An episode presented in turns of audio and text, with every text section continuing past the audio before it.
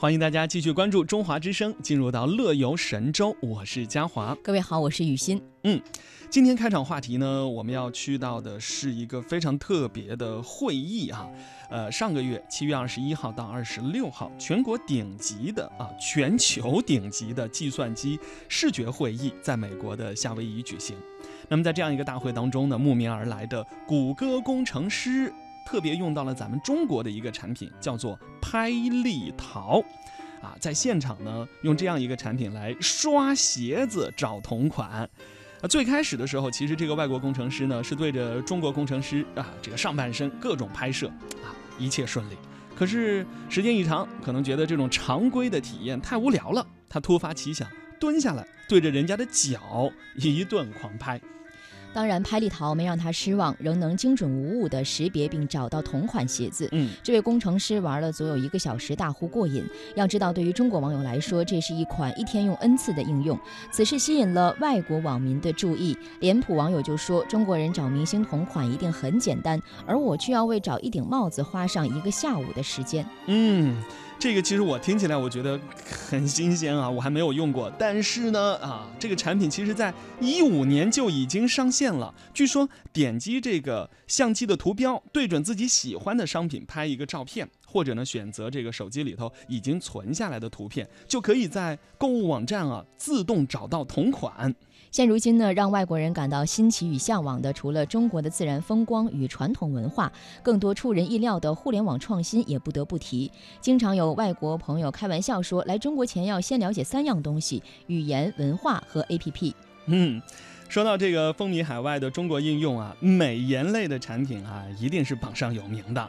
自从有了这一类应用之后呢，外国的网友们在社交媒体上的画风大变呐，纷纷秀起了唯美梦幻的自拍。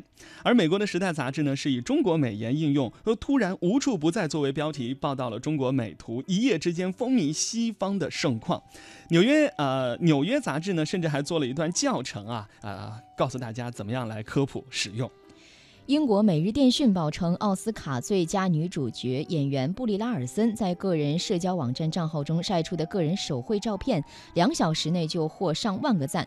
如果你突然在社交网络上看到到处都是迷人的自拍，那么你应该感谢这个来自中国的应用。嗯，事实上呢，美颜应用啊，不仅是风靡欧美，在俄罗斯也是广受欢迎的。根据俄罗斯卫星网的报道呢，俄罗斯的网友们也迷上了这样一款神奇的应用。疯狂地发布经过处理的照片，他们用它删除没有用的背景，去掉自己的痘痘、眼袋，还有黑眼圈，使身材变得更苗条，使腿看起来更长。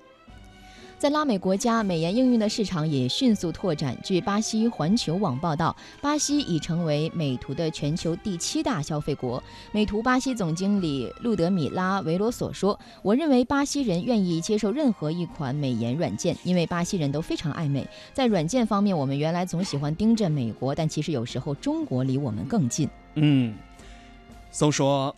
啊，这个唯美人与美食不可负啊！因此呢，外国人欲罢不能的，除了这个美颜神器之外呢，还有解决口腹之欲的外卖应用了。来自太平洋岛国的呃这个萨摩亚的米其林来中国已经有三年了，他的手机里有好几款外卖的 APP。他说，在中国我经常用美团和饿了么啊，里面有各种店铺和菜品，直接选就可以了。这个米其林说，回国休假他感觉到没有外卖应用很不方便。在我们国家啊，通常是直接拨打饭店的电话，由饭店派快递员送过来。虽然速度不慢，但是选择不同的饭店里的不同菜品是一件非常费事的事情。在一次街头采访中，居住在上海的外国朋友们纷纷在镜头前说出了对中国外卖应用的喜爱。他们说，点火锅的时候，不仅菜和锅会送上门，连炉子都能送过来，震惊。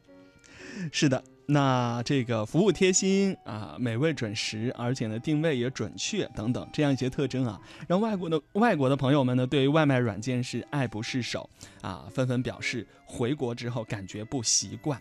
那不单是刚才提到的米其林，很多外国来华的留学生啊都有这样共同的感受。那为什么中国的手机应用能够吸引大量外国粉丝呢？除了贴心的需求、简易的操作之外，最大的特点就是领先与创新。